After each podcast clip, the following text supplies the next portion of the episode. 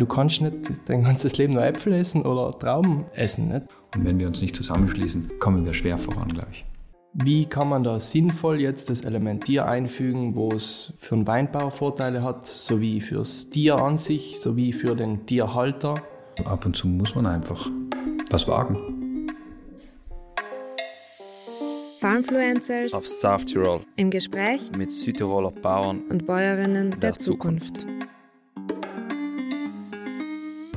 Hallo zusammen, ich bin Maike und ich spreche für euch mit Bauern und Bäuerinnen, die es schaffen, von der Landwirtschaft zu leben und im Einklang mit der Natur zu arbeiten. Für eine starke, nachhaltige Landwirtschaft, die unsere Zukunft sichert. Heute besuche ich einen für mich ungewöhnlich großen Betrieb, denn wir sind heute nicht auf einem kleinen Bauernhof, sondern auf dem vergleichsweise großen biodynamischen Weingut Alois Lageda. Für ihren Wein sind sie bereits sehr bekannt und vielleicht auch beim einen oder anderen für ihr neues Restaurant, das Paradise. In Margreit gehört gefühlt das halbe Dorf zum Weingut. Was allerdings nicht so viele wissen, ist, dass sich seit ungefähr drei Jahren die Biodiversität mehr und mehr Platz zwischen den Weinreben erkämpft hat. Inzwischen gibt es auch einen Gemüsegarten und Tiere. Neben Hühnern und Schweinen wirkt besonders das Bild von Ochsen zwischen den Weinreben auf den ersten Blick etwas befremdlich. Ich habe mich mit Max Feichter und Clemens Lageda getroffen, um mehr über diese Projekte zu erfahren. Also hallo ihr zwei, ich äh, würde euch jetzt einfach mal bitten, euch gegenseitig vorzustellen. Hast du oder fangen an? Kannst gerne anfangen. Hallo, ich bin der Clemens und das ist der Max. Der ist bei uns der Hofverantwortliche und kümmert sich um Tier und Garten. Hallo, ich bin der Max und das ist der Clemens und der Clemens ist dir gesamtverantwortlich für den ganzen Betrieb. Und wie lange kennt ihr zwei euch schon? Seit drei Jahren. Hm? Das ist jetzt, das war der dritte Winter.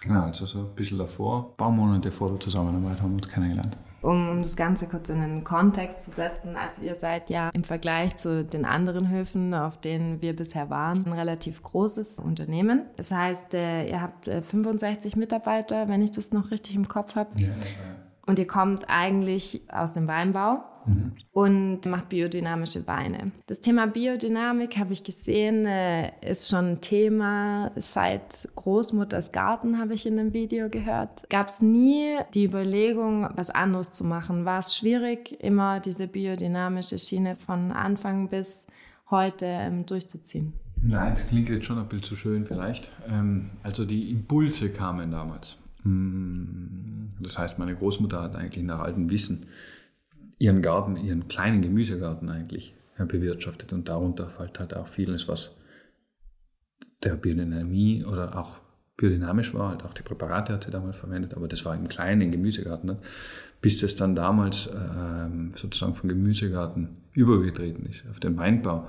Es sind viele, viele Jahre vergangen. Nicht? Also die Impulse waren schon da, der Wille war da, aber man darf auch nicht vergessen, als mein Vater eigentlich den, das Weingut mit 74 übernommen hat, mit 24 Jahren, gab es in Südtirol ganz andere Sachen zu voranzubringen. Also damals war Südtirol als Fanatsch Massenweinbauregions bekannt. Nicht? Und da musste man mal weg von der 2-Liter-Flasche und so weiter. Also da war diese Biodynamie vielleicht ein Wunsch, aber äh, weit noch nicht äh, so weit, dass man eigentlich die Reben und die Weinberge biologisch dynamisch bewirtschaftet haben. Die Bewirtschaftung fing eigentlich erst in unseren eigenen Weinbergen mit 2000, ja in den 90er Jahren gab es schon die ersten Versuche, aber so wirklich eigentlich ging es 2003, 2004 los und seitdem einfach konsequenter, glaube ich, und ja, entwickeln da, sagen wir so. Also es gibt irgendwann einen Startpunkt, aber das biologisch-dynamische, die Idee von Rudolf Steiner ist ja eigentlich, kann man schon so ein bisschen als Ideal sehen, dem man sich annähern kann, aber vielleicht auch niemals dorthin kommt, nicht? Und dieser Annäherungsprozess ging halt über Jahre und da sind wir eigentlich immer noch da in, mitten im Prozess. Und zum Beispiel auch mit den ganzen Winzerpartnern. Also unsere eigenen Weinberge werden biologisch dynamisch bewirtschaftet, aber ich muss ja schon auch betonen, dass wir einige Winzerpartner haben, die noch nicht biologisch oder auch noch nicht biologisch dynamisch arbeiten, die wir auch selber versuchen noch zu motivieren und auch selbst das ist, da sind wir auch noch voll im Prozess, der sehr, sehr gut läuft, der vielversprechend ist, dass wir das schaffen, dass wir in den nächsten drei, vier, fünf, sechs Jahre vielleicht alle Winzerpartner so weit bekommen und motivieren können, dass sie ähm, umstellen auf biologisch und biologisch dynamischen Weinbau. Aber selbst da, es gibt, es ist einfach ein langer ähm, Annäherungsversuch oder Prozess, der einfach viel auch Geduld braucht. Und man muss einfach selber auch Fehler machen und langsam, langsam besser werden. Ja, und zu dem langsam, langsam besser werden gehört ja jetzt auch, dass ihr immer mehr versucht, den Kreislauf einfach zu schließen. Ähm, ist ja auch ein Teil von der Biodynamik und da kommt ja dann jetzt Max vor allem ins Spiel. Ich weiß, dass Clemens seit November 2020 die alleinige Geschäftsführung übernommen hat. Vorher hat er die Geschäfte gemeinsam mit seinem Vater geführt. Und ich habe mich natürlich gefragt, inwieweit er bereits in die Einstellung von Max involviert war. Gut, wir haben einfach den Wunsch gehabt, eigentlich dieses Kreislaufkonzept sozusagen zu erweitern. Wir haben ja am Römigberg bereits vor vielen Jahren mit den Gregor die ersten Kühe am Römigberg gebracht. Und, ähm, aber da in Margreite eigentlich war das Tier, ja, es hat Schafe gegeben, aber wir wollten es einfach erweitern und da hat es eigentlich eine Person gebraucht. Und das war eine klare Entscheidung zwischen, ja, von meinem Vater und mir, dass wir einfach da die, eine Person gesucht haben und das war damals ein Zufall, glaube ich, dass wir uns, nicht der Zufall aber, aber ich glaube, mein Vater und du, ihr wart damals im Gespräch. Und da war das eigentlich noch relativ unklar. Und eigentlich war es, ja, und da eigentlich vielleicht sogar am Anfang eher so als Garten gedacht, also das Gartenkonzept zu erweitern.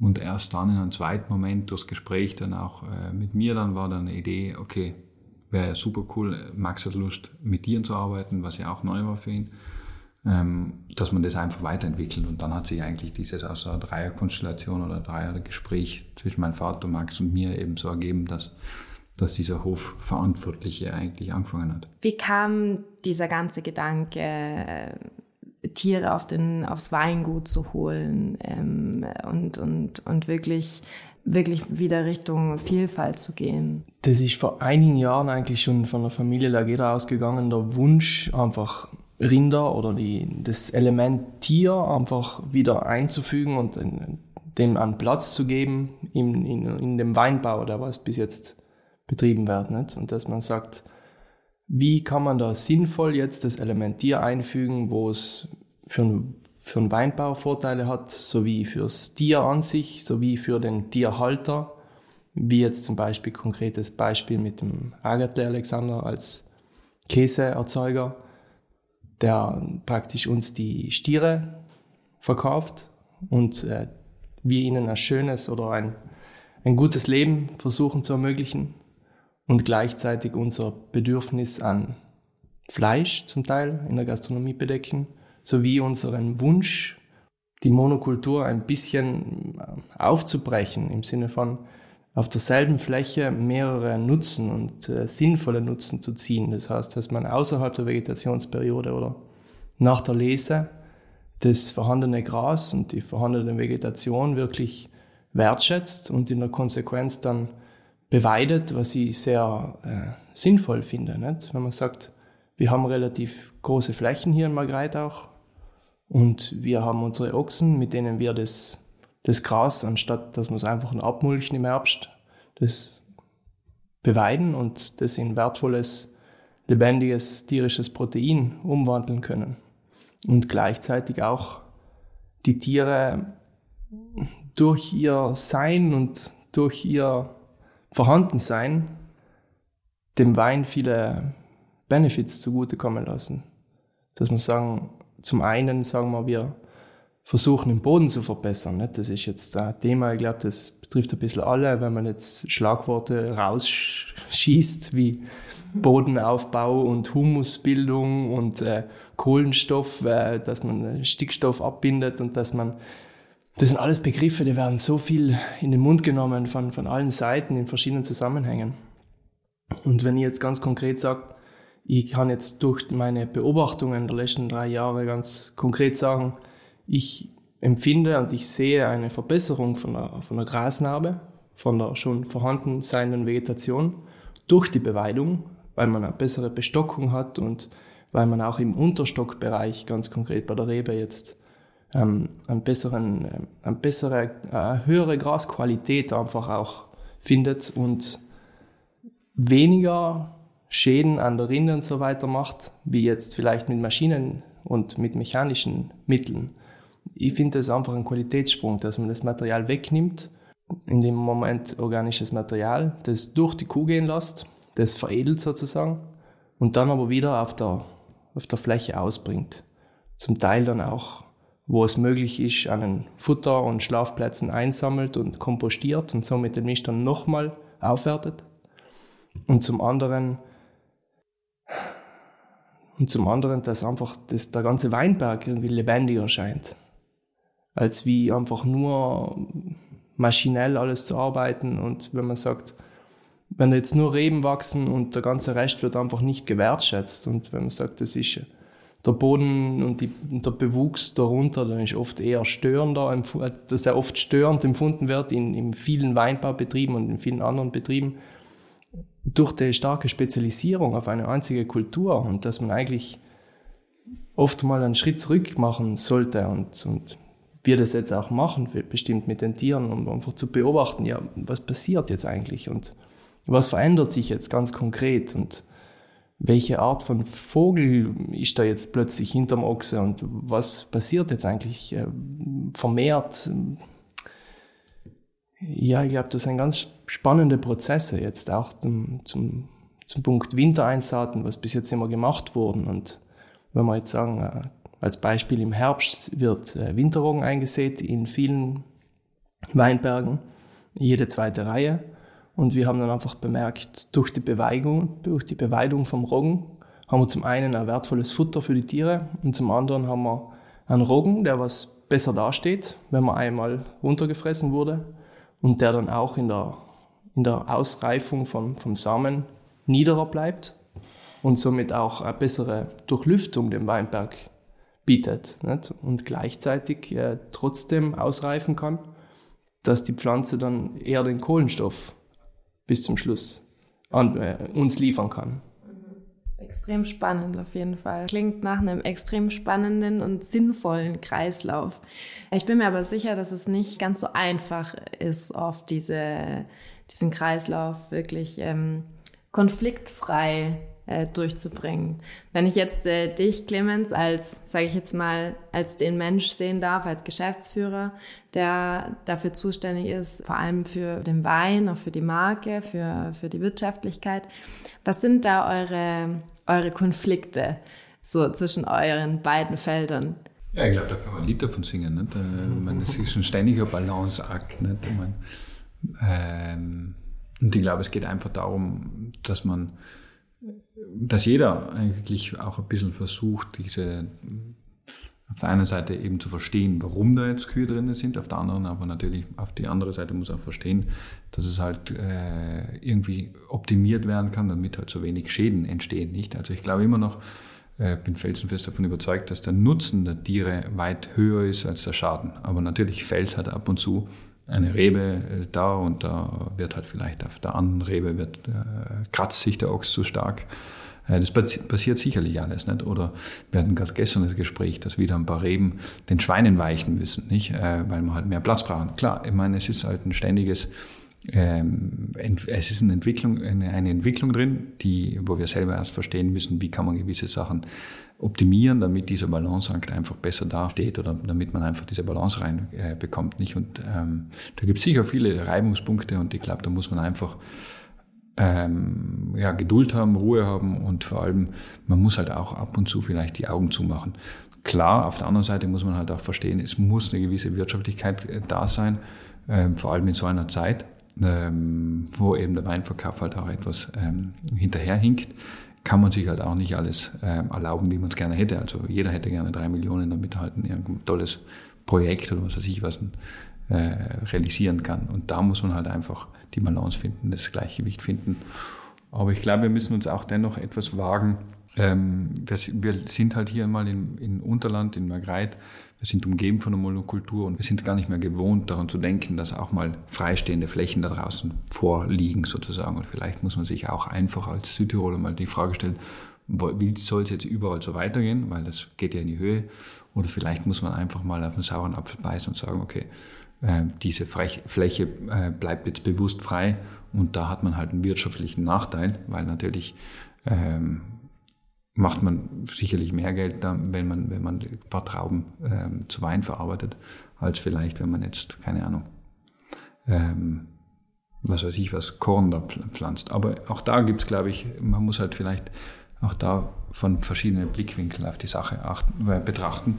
Und meine, wenn wir jetzt das eigene Fleisch im Paradies verwenden können, dann ähm, mag das vielleicht wirtschaftlich uninteressant sein, aber von der Qualität ist es natürlich ein Riesensprung. Habt ihr eine kleine Anekdote? Gibt es euren Lieblingsdiskussionspunkt? Gibt es sowas? Mm. ich glaube, es ist sehr spannend bei uns. Es kommen dann wieder neue Projekte. Das ist das blöde Gewächshaus. Ja. Das zieht sich seit drei Jahren durch. Und jeder ist zu faul, ja. die, die, Richtlinien durchzulesen. Und, und äh, klar, also das ist so ein, so ein Punkt. Ja, okay, Gewächshaus. Ich muss sagen, jetzt, ich als gelernter Gärtner habe halt einen gewissen, eine gewisse Vorstellung, wie wir jetzt meinen, oder besser gesagt, unseren Hoforganismus vorstellen. Ich habe einen ideologischen Anspruch, das Restaurant früher oder später vollständig zu versorgen mit Fleisch, Gemüse und Obst. Den Wein, den machen wir ja schon. Und ähm, für mich gehört dann äh, Gewächshaus in den Organismus rein. Einfach zu sagen, das eine ist mal Anzucht, wo man dann äh, klarerweise, ich schaufel mir da immer mehr Arbeit, das ja, ist schon klar, das ist schon klar.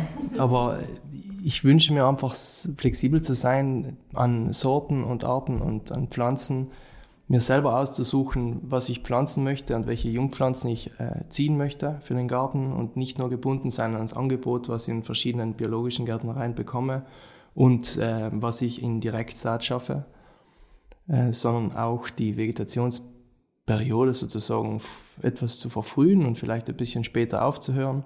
Aber ich glaube, da sind wir jetzt auch noch in, im Gespräch mit der, mit, dem, mit einer Komponente von unserem Hof, das ist die Gastronomie. Was hat der für Wünsche, was hat der für Bedürfnisse, nicht? Und was ähm, wollen wir eigentlich uns an die natürliche Vegetationsphase des Gemüse halten und sagen, sobald es möglich ist, und wir pflanzen halt erst nach den Eisheiligen und es gibt die Tomaten erst, wenn es die Tomaten gibt und äh, nicht schon früher, weil wir einen Folientunnel haben. Ähm, und wollen wir dann schauen, dass wir dann über der Sommersaison sehr viel haltbar machen, dass man dann mit den veredelten Produkten wieder, schönes Wort, mit äh, eingelegten oder mit äh, fermentierten Sachen vielleicht, ob, ob das äh, in unser Konzept passen kann. Oder ob man wirklich weiterhin bei unserem Ansatz bleiben. Wir wollen die Frische, das heißt, das ist vor zwei Stunden noch im Garten gewachsen und das ist heute Morgen nach Bedarf geerntet worden. Ja, vieles hängt auch ein bisschen von dem ab. Ähm, ich glaube, man muss sich einfach wahnsinnig oft treffen und über die Strategie der nächsten 15, 15 Jahre äh, sprechen und da irgendwie einen Weg finden, dass man ähnliche Visionen hat, ähnliche und auch ähnliche Ziele verfolgen will. Nicht? Und natürlich für die einen geht es dann ein bisschen zu langsam, für die anderen geht es wiederum zu schnell. Ähm, hat auch immer vielleicht ja, mit der Perspektive oder in der, in der Position, in der man steckt, äh, zu tun. Aber das Schöne ist, ähm, was bei uns schon passiert ist, es, das, es hat sich wahnsinnig viel entwickelt. Und ähm, wenn wir das jetzt vergleichen mit, wo, wo wir vor fünf Jahren waren, sind heute vielleicht auch viele Menschen da, die in die ähnliche Richtung gehen wollen, nicht? Und die auch nochmal Impulse, Inputs bringen sozusagen. Und deswegen glaube ich, äh, braucht auch dieser Prozess eine gewisse Zeit, bis man eben ähm, wer dort ist, wo man hin will, weil einfach wahnsinnig viele neue Perspektiven da reinkommen und sich das ja wahnsinnig spannend entwickelt. Also auch was das ganze Restaurant anbelangt. Wir sind jetzt wahrscheinlich mit der Flora sicherlich an, an einem Punkt, wo wir vor zwei, drei Jahren noch nicht waren. Nicht? Und da wird sich auch sehr, sehr viel entwickeln. Flora ist übrigens die neue Köchin im Paradies. Wir haben sie nach unserem Gespräch kurz kennengelernt und sie freut sich schon sehr darauf, bald das Restaurant wieder öffnen zu können. Und dann, glaube ich, muss man sich einfach immer wieder diese, diese Strategie oder diese Ziele sozusagen updaten und schauen, macht es noch Sinn? Kann man was beschleunigen? Äh, geht man was von was vielleicht ab und denkt es anders? Also da muss man einfach, glaube ich, äh, ständig an, der, an, der, an den Schrauben drehen und sich ständig neu hinterfragen. Mhm. Das hat er sehr richtig gesagt, weil ich glaube, jeder geht ja so von sich aus und von seinem logischen Verständnis und von seiner Auffassung der jetzigen Situation, der aber klarerweise für einen Clemens, der was vielleicht andere Ansicht zum Thema hat, ja ganz anders ist für, für mich. Nicht? Und wir können uns ja gegenseitig nicht in den Kopf reinschauen. Und somit, wie er wirklich sagt, sind unsere regelmäßigen Treffen schon sehr wichtig, dass man einfach versteht. Zeitintensiv, aber sie ja. sind verdammt wichtig. Ja, einfach, wie du sagst, nicht? was seien fünf oder zehn Jahre, was ist das schon in der Landwirtschaft? Nicht? Eben, ja. Fünf Jahre, das ist, du hast fünfmal Tomatenpflanzen, äh, fünfmal Pflanzen, äh, Tomaten gepflanzt im Garten, das, das ist eigentlich wenig, das ist eigentlich... Ja. so schnelllebig. Ja, ja, total. Tut es tut dieses Hinterfragen weh? Also ähm, du hast ja jetzt erst im November die Geschäftsführung übernommen. Ziehen alle an einem Strang, die noch hier involviert sind? Na, es gibt sicherlich Mitarbeiter, die kommen um acht und gehen um fünf und wollen von dem ganzen Zeug nichts wissen. Also das muss, diese Freiheit muss man aber auch in einem Unternehmen, glaube ich, geben. Also wir dürfen jetzt nicht denken, wir haben nur ähm, gleichdenkende Leute da. Also das soll es auch nicht sein. Also es ist ja toll, wenn es wenn's, es braucht eine Streitkultur in einem Unternehmen, ganz, ganz wichtig. Und ähm, es wird immer ein zwischen Max und jemanden geben, der vielleicht sich nur mehr um den Weinbau kümmert, weil ja, man, der, der, der Traktorfahrer denkt sich auch, ja, ich muss ständig aufpassen, dass, der, dass, die Säule, dass ich die Säule nicht umfahre und fahre und, und die Kuh reißt jeden Draht nieder, nicht? Also das, das wird es immer geben und, und äh, da wird es immer ein, eine Streitkultur geben und das glaube ich, oder Streitkultur klingt jetzt krass, aber eine Diskussionskultur und das ist glaube ich ganz, ganz wichtig, dass man sich einfach gegenseitig da weiterentwickelt und es braucht Querdenker und das dürfen wir jetzt bitte ja nicht alle äh, gleich missionarisch da drin sitzen und, und äh, es ist wichtig, dass wir gleich rudern in die gleiche Richtung, aber es darf auch Andersdenkende geben und das ist glaube ich schon wichtig. Was sagst du dazu? Ja, ja, ganz, ganz drastisch gesagt, also runtergebrochen. Ähm, für den Weinbaubetrieb und die Traktorfahrer ganz speziell oft wäre es wahrscheinlich angenehmer, wenn die Viecher nicht da wären. Und die Viecher meine ich damit auch ähm, die ganzen Zäune, die Elektrozäune, die beim Mulchen auf- und abgelegt werden müssen. In der Kuppelwirtschaft kommen die Tiere nochmal rein. Das, dann gibt es, es birgt natürlich Probleme für sie. Deswegen kann ich sagen, für sie wäre es oft einfacher, wenn keine Tiere da waren. Und für mich wäre es dann oft einfacher, wenn ich eine Wiese ohne Reben hätte zum Beweiden. Nicht?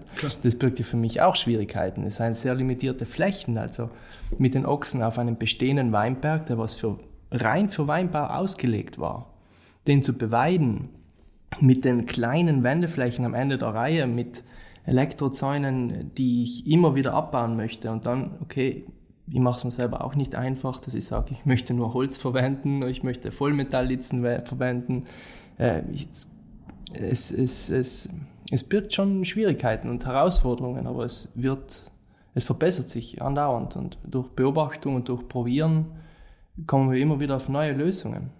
Und jetzt die allerwichtigste Frage. Wieso tut man sich das an? Warum macht man sich das Leben so schwer?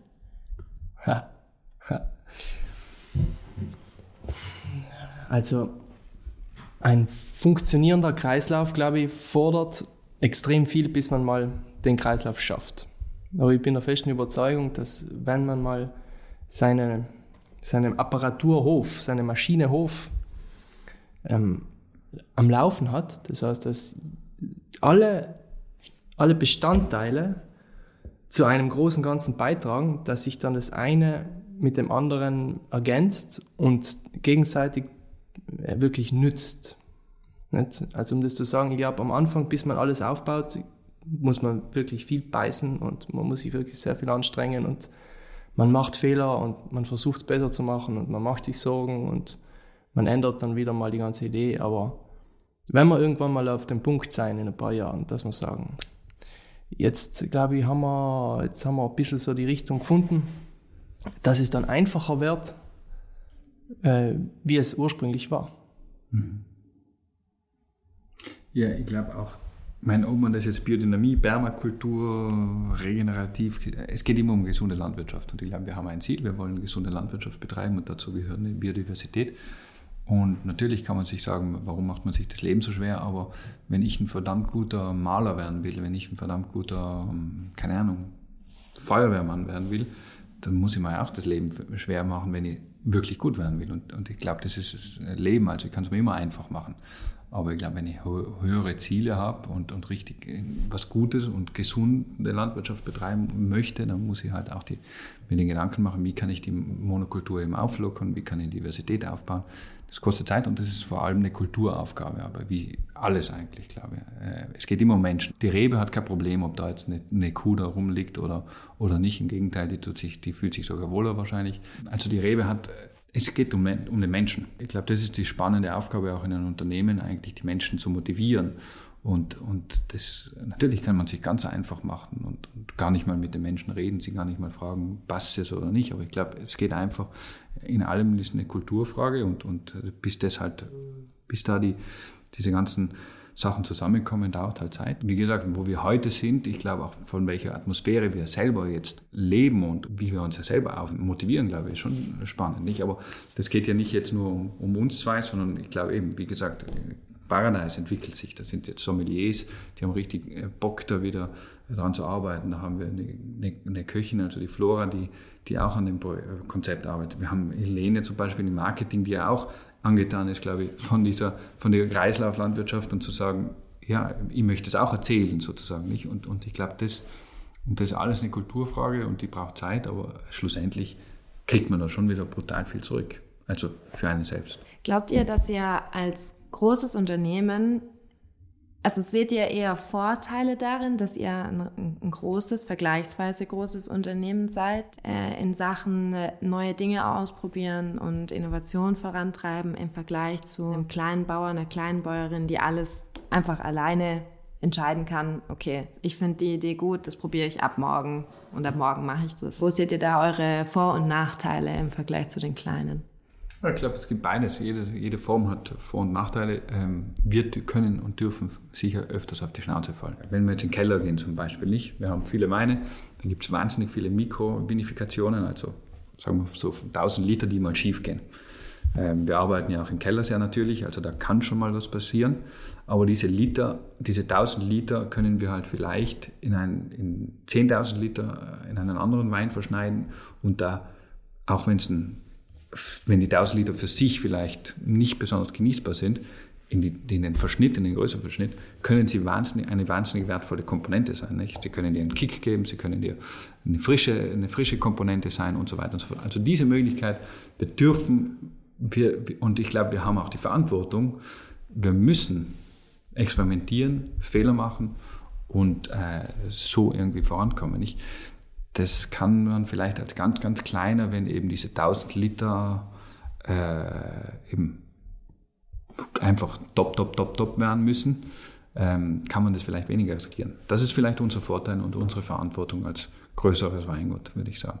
Klar, wenn man jetzt eine One-Man-Show ist oder eine One-Woman-Show, dann äh, glaube ich, gibt es auch sehr, sehr viele Vorteile. Könntet ihr euch vorstellen, dass äh, so ein Konzept, wie ihr das jetzt habt, äh, zum Beispiel, die, ihr habt ja die Ochsen in den Weinreben, dass dieses Konzept für mehrere andere landwirtschaftliche Betriebe was wäre, was sie übernehmen könnten? Oder glaubt ihr, dass es auch noch andere Konzepte gäbe, wo eben so eine Kooperation, so eine gemeinschaftliche Flächennutzung funktionieren würde? Weil wir haben da mit Jakob und Lisa vom Hof des Wandels auch schon mal drüber diskutiert. Da ging es vor allem um Ernährungssouveränität und dass wir ja eigentlich genügend Flächen haben.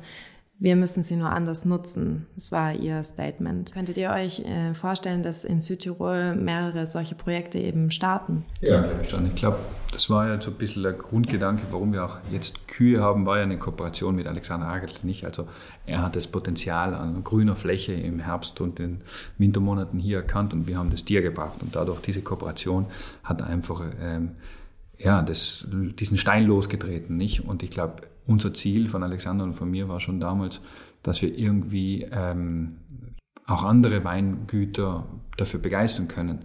Vielleicht wird es mit Apfel ein bisschen schwieriger, weil es äh, weniger Bioflächen gibt, aber selbst da wäre es eigentlich möglich, nicht? Ähm, wir ha haben schon diese Kooperation dann auch an, mit Manico ähm, losgetreten letztes Jahr. Also wir haben auch dort einen, ein weiteres Weingut gefunden in der Nähe von uns, also am Kalterer See äh, wo wir eben die, deren Flächen eingezäunt haben und die, unsere Kühe reinlassen haben. Ähm, das ist jetzt auch wieder ein bisschen eingeschlafen. Also auch das braucht einfach wahnsinnig viel äh, Zeit, glaube ich. Aber möglich, absolut. Also und ich glaube einfach, die Zukunft gehört den, den Kooperationen. Und ich glaube, wir können nicht immer denken, alles selber machen zu müssen, sondern wir haben in einer spezialisierten Welt nicht mehr das Know-how, um alles selber zu machen. Wir sind zu krasse Spezialisten geworden. Und wenn wir uns nicht zusammenschließen, kommen wir schwer voran, glaube ich. Deswegen absolut. Wie, wie, siehst du das praktisch? Was glaubst du, wo, da, wo da eine Zusammenarbeit weiterentwickelt werden könnte? Ja, ganz praktisch jetzt, um anzufangen mit der Frage, was du gestellt hast zur Ernährungssouveränität, dass ich sage, ich bin überzeugt, dass es dezentrale kleinstrukturierte Lebensmittel erzeugen die Zukunft ist. Dass man sagt, das ähm, Spezialisieren auf eine Kultur, das, das war der Hype, der was gestartet ist und das hat gewisse Vorteile. Man kann sich ähm, auf eine Kultur total einstimmen in der Arbeitsweise, im Jahresverlauf, in der Maschinenankauf, in der Maschinen, einfach in der Spezialisierung drinnen. Nicht? Man kann viel Fläche mit relativ wenig Manpower teilweise auch ähm, bearbeiten. Jetzt, wenn wir jetzt mal ins Verhältnis sehen, wie du gesagt hast, Jakob und Lisa, was ihre kleine Fläche verhältnismäßig mit ähm, extrem großem Arbeitsaufwand pro Quadratmeter dann bewirtschaften, aber dann auch einen sehr großen Output davon haben. ist vielleicht ein bisschen provokativ an zu sagen, glaube ich, sehe ich es einfach schwierig, wenn die Landwirtschaft, wie sie bis jetzt gedacht wird, äh, so stark subventioniert wird. Ich glaube, da fehlt auch der Anreiz, einen gewissen sinnvollen Kreislauf zu schaffen. Weil ja, man sagt, richtig subventioniert. Ja, eben. Das subventioniert, das kriegt man wahrscheinlich nicht mehr so leicht weg. Ich sehe das, ich sehe das halt kritisch. Ich sehe es kritisch, wenn der, wenn der Bauer an sich nicht den Anspruch hat, hochwertige Lebensmittel für sich und seine Familie zu erzeugen und, in der, und, und dann auch was zu haben, um das zu verkaufen, sondern nur Äpfel zu erzeugen zum Beispiel oder Trauben. Das ist schwierig, weil du kannst nicht dein ganzes Leben nur Äpfel essen oder Trauben essen. Nicht? Also so gesehen. Das ist jetzt meine persönliche Meinung. Ja klar, ich denke, da ähm, spielt einfach auch das Finanzielle eine sehr große Rolle äh, bei dieser Entscheidung, ähm, weil eben die Apfelwirtschaft funktioniert extrem gut hier in Südtirol, mhm. auch, auch die Weinwirtschaft. Mhm. Aber äh, ich glaube, da braucht es extrem viel Mut und extrem viel ähm, Volja, ähm, ja, extrem viel, ja, extrem viel Lust, Wille, Motivation, auch was Neues auszuprobieren. Also zum Beispiel habe ich jetzt äh, vorhin erfahren, dass ihr aus dem DOC. Ja, wir sind mit zwei Linien aus dem DOC raus, ja. Genau, dass ihr da raus seid. Das ist schon auch eine, also schon eine starke Entscheidung, aus dem Standard rauszugehen. Mhm. Sicher. Nicht ganz einfach. Jetzt äh, vielleicht ist es für uns haben wir da auch wieder einen Vorteil, weil eben mein Vater oder meine Tante und mein Onkel eben das Weingut die letzten 40 Jahre eben sehr stark aufgebaut haben und auch eine Marke aufgebaut haben. Vielleicht können wir uns das eher erlauben als andere, da kann man schon auch wieder so argumentieren. Aber ja, ich glaube, ab, ab und zu muss man einfach was wagen. Zum Thema was wagen. Was sind die nächsten Dinge, die ihr wagen wollt? Was sind die Zukunftspläne, die Vision? Ich glaube, wir müssen mal gut werden in dem, was wir machen. Wir machen wahnsinnig viel. Glaube, wir können viel eben jetzt optimieren, ähm, auch was Thema Tier anbelangt, auch was Thema Garten anbelangt, was Thema Paradise anbelangt. Vieles. Hm, Weinbau anbelangt, klarerweise. Und ähm, ja, und dann eine Idee, die uns jetzt schon vorschwebt, eben ist in Richtung, wie kann man Flächen aufbauen, die eben vielleicht für Pflanzen, also für Ackerbau vielleicht, für Gemüsebau, gleichzeitig aber auch für äh, Forstwirtschaft oder eben auch gleichzeitig für Tiere eben funktionieren. Also die, das ganze Thema Agroforst äh, beschäftigt oder wird uns jetzt ein bisschen beschäftigen. Ähm, wir waren ja bei ein, auf einer Brachfläche nicht.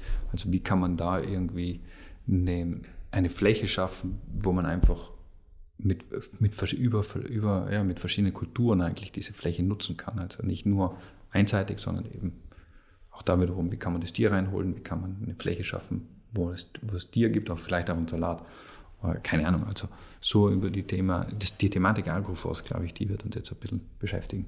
Ja, einfach eine sinnvolle Flächennutzung. Es soll jetzt kein Disneyland sein für Instagram oder keine Ahnung, sondern es soll wirklich die Fläche so gut wie möglich ausgenutzt werden, wie es für unsere Bedürfnisse eigentlich äh, ja. steht. Ne? Dass wir sagen, wir haben das Bedürfnis, die Tiere ab Start der Reben, also ab dem Moment, wo die Reben anfangen, die, die, die Knospen zu, also zu, zu, zu anzuschwellen eigentlich. Und ab dem Moment bis zur Sommerung, da vergeht ja meistens noch einmal ein Monat, wenn nicht mehr.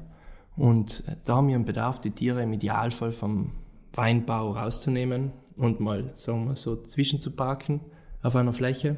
Und bis jetzt jonglieren wir mit Brachflächen. die wir, die wir roden.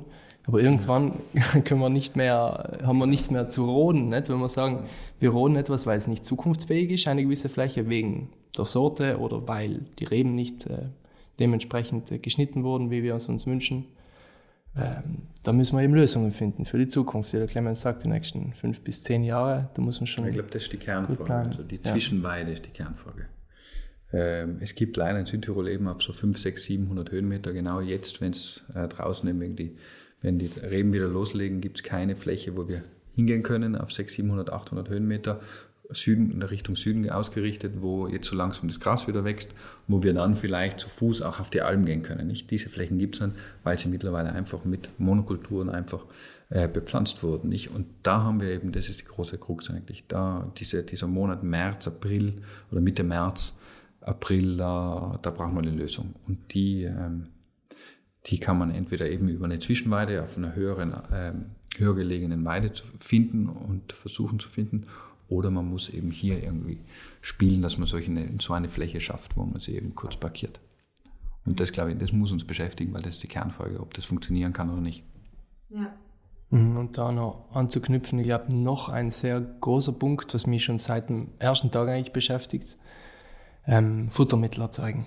Das heißt, okay, die Tiere, die, die Ochsen speziell, die fressen ja die, das Gras, was, was wächst. Das heißt, die spontane Vegetation der Weinberge plus die Einsaaten, ähm, wo wir jetzt auch vermehrt Futtermittel, also Futtergräser und Kleearten eingesät haben. Das ist ja wahnsinnig spannend zu beobachten, weil wir sehr verschiedene Böden haben. Wir haben fette Lehmböden, wir haben Schotterkalkböden, äh, die wirklich trocken werden im Sommer. Aber das hat Vor- und Nachteile, je nachdem, wie man sie nutzt. Nicht? Und äh, großer Wunsch wäre es ja eigentlich wirklich dann auch das, das Heu, was wir zufüttern. Weil wir füttern ja Heu zu. Wir können nicht nur mit dem Gras, was im Winter noch wächst oder steht, äh, auskommen, dass wir das schaffen, selber zu erzeugen auf unseren betriebseigenen Flächen im Idealfall. Klar, spielen wir momentan noch mit Zusammenarbeiten. Heuer zum Beispiel habe ich äh, vom Ritten ein wunderschönes Heu bekommen, aber halt leider nicht genug, um den Bedarf zu decken.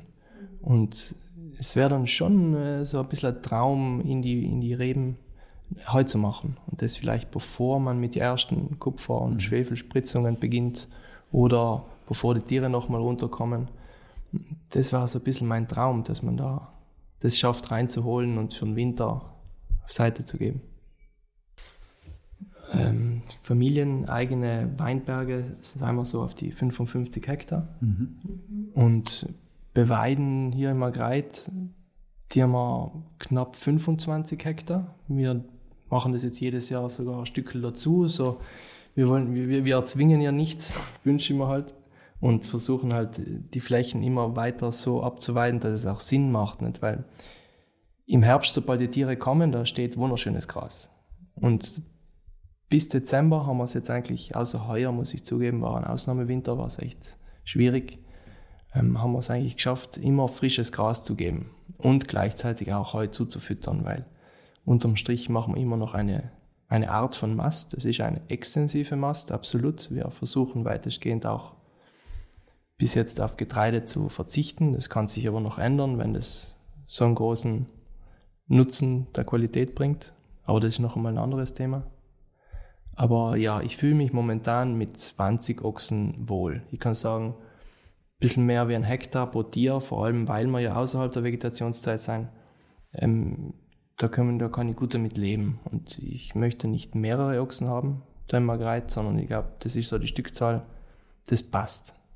Und die halten wir auch in zwei Herden, damit wir sie nicht viel zu viel hin und her bewegen müssen, weil wir ja die Rebflächen nicht auf einem einzigen zusammenhängenden Stück haben, sondern auch ein bisschen aufgestückelt und somit haben wir ja zwei Herden, einmal mit den jüngeren Tieren, einmal mit den älteren Tieren auf, auf den zwei Hauptweiden, Weinberg, Weinbergweiden. So.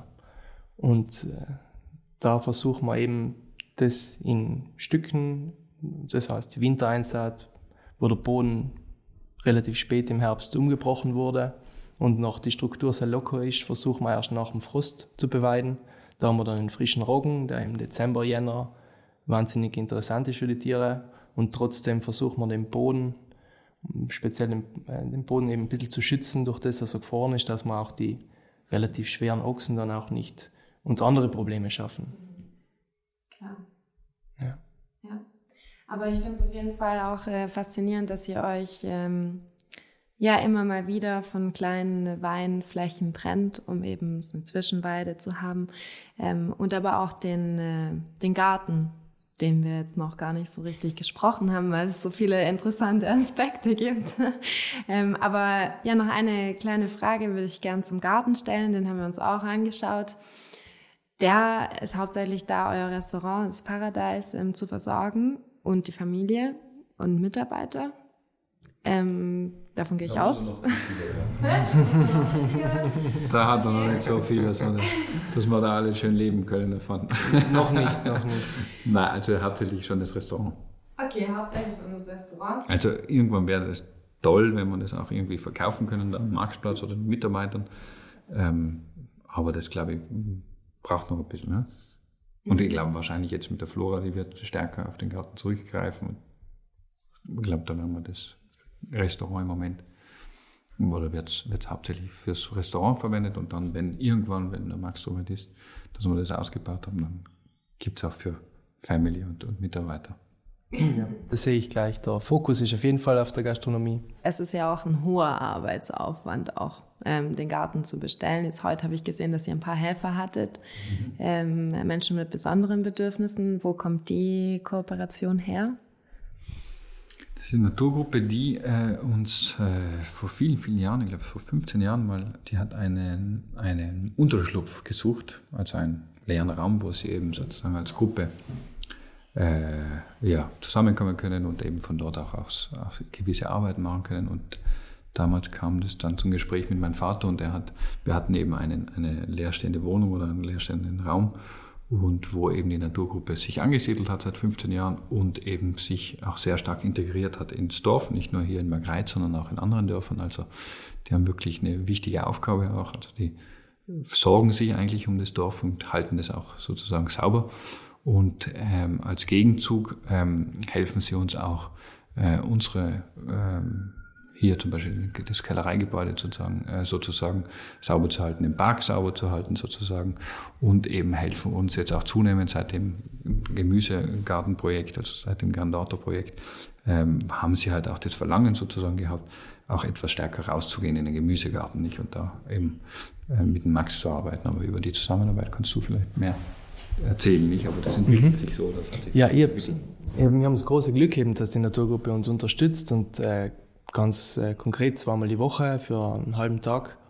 Äh, ist sozusagen ein, ein Tag der Kellerei gewidmet. Das heißt, das ganze Umfeld von der Kellerei und die ganzen Plätze vom, vom Laub zu befreien und äh, einfach ein bisschen in Orden, in Schuss zu halten.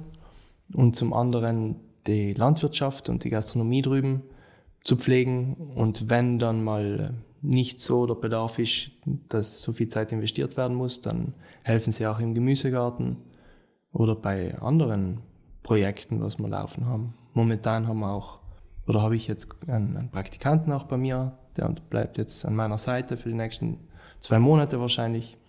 Und wenn ich irgendwann wirklich auch lerne, Arbeit abzugeben, dann kann es eine große Hilfe sein. Ja, das ist manchmal nicht so einfach, glaube ich.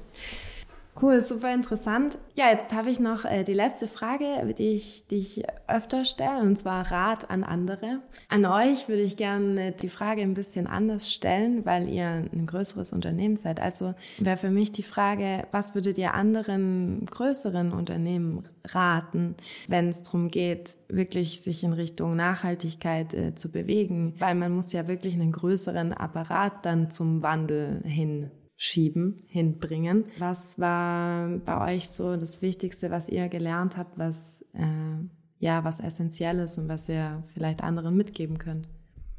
Mm, ja, ich glaube ganz für mich ganz klar, ähm, der Apparat ist ja sozusagen sind ja Menschen und eigentlich ähm, Zeit den Menschen und Mitarbeitern geben, die Vision und die Ziele zu teilen und, und auch allen die Zeit zu geben, das zu verstehen und und dann eben in eine ähnliche Richtung arbeiten zu wollen, sozusagen. Also ohne, vor allem wenn man ein größeres Unternehmen ist, ist es extrem wichtig, ähm, dass man viele Leute an Bord hat, die auch das machen wollen.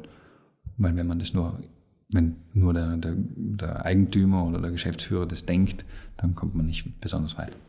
Meine Empfehlung wäre, dass man äh, einen Schritt zurück macht und sich die Voraussetzungen von seinem Betrieb, von seinem Grundstück, von seinem Hof, wie auch immer, ähm, sehr genau anschaut und dass man auf das, was es schon gibt und auf die Möglichkeiten, die noch nicht genutzt werden, aufbaut, anstelle dass man irgendeiner Vision vielleicht, die gar nicht, vielleicht gar nicht geeignet ist für den Platz, sage ich jetzt mal, hinterherläuft, sondern dass man wirklich schaut, was ist gegeben und was würde hier in meinen Verhältnissen mit meinen Möglichkeiten am meisten Sinn machen.